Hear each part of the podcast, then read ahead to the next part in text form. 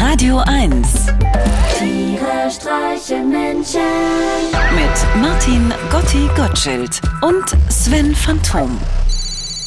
Hallo Gotti. Du Sven, meine Tochter nimmt doch seit einem halben Jahr Schlagzeugunterricht. Aha. Hm? Genau. Und als sie gestern wieder an ihrem Schlagzeug saß und Rhythmusübungen auf den Toms gemacht hat, hielt sie plötzlich inne und meinte, Papa, wenn ich später mal Kinder kriege und das sind Drillinge und alles Jungs, dann kann ich die ja Tom 1, Tom 2 und Tom 3 nennen. Hm, okay. Und als ich meiner Tochter am Wochenende gezeigt habe, wo sich im Mietauto der erste Hilfekasten befindet, staunte sie nicht schlecht und fragte mich umgehend, äh, gibt's denn auch einen zweiten Hilfekasten? Und was hast du geantwortet? Ich habe gesagt, ja, den gibt's. Der heißt Sarg. Na Mensch, ihr habt ja einen Spaß zu Hause. Darum geht's doch ja nicht. Ich wollte dir damit nur zeigen, dass ich vermutlich ein außergewöhnlich kluges Kind habe. Ah, ich glaube, das denken alle Eltern von ihren Kindern. Ich denke, da täuschen sich die anderen Eltern aber ordentlich. Ja, gut, aber mal ehrlich, Gotti, woher sollt eure Tochter denn haben? Die Intelligenz? Hm? Weil du meine Frau und mich für nicht besonders heller hältst, oder was? Oh, sympathisch und bodenständig. Äh, Ich sag mal, ihr seid sympathisch und bodenständig. Schon mal was von Erbsprung gehört, Sven?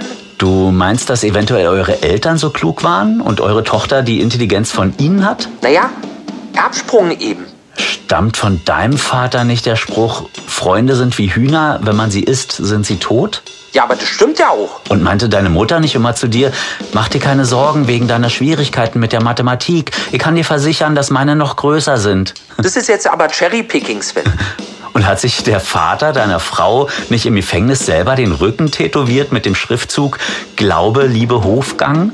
Versuch du dir erstmal selber den Rücken zu tätowieren, Sven.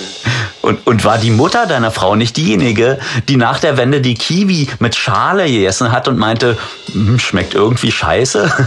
Das sind doch aber nur ganz kleine Ausschnitte aus dem Leben unserer Vorfahren, die du hier heranziehst, um meine Frau und mich, ja unsere komplette Familie, als heillos behämmert darzustellen. Was hat denn deine Tochter in letzter Zeit mal Kluges gesagt, Sven? Hä? Nicht immer nur auf andere zeigen. Auch mal selber was anbieten. Naja, meine dreijährige Tochter hat mich neulich mit ihrem Englischvokabular sehr überrascht. Die kam aus dem Kindergarten und sagte zu mir, Papa, du bist eine krasse. Dann war so eine kurze Pause und dann, Bitch. Bitch. Was soll denn das heißen? Ja, ich hab mal nachgeguckt im Wörterbuch, äh, äh, das heißt Hündin. Ostet süß. Ostet süß. Ja, oder?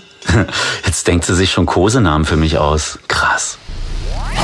Tiere streichen Menschen. Jetzt auch als Podcast. Auf radio1.de und natürlich in der Radio 1 App.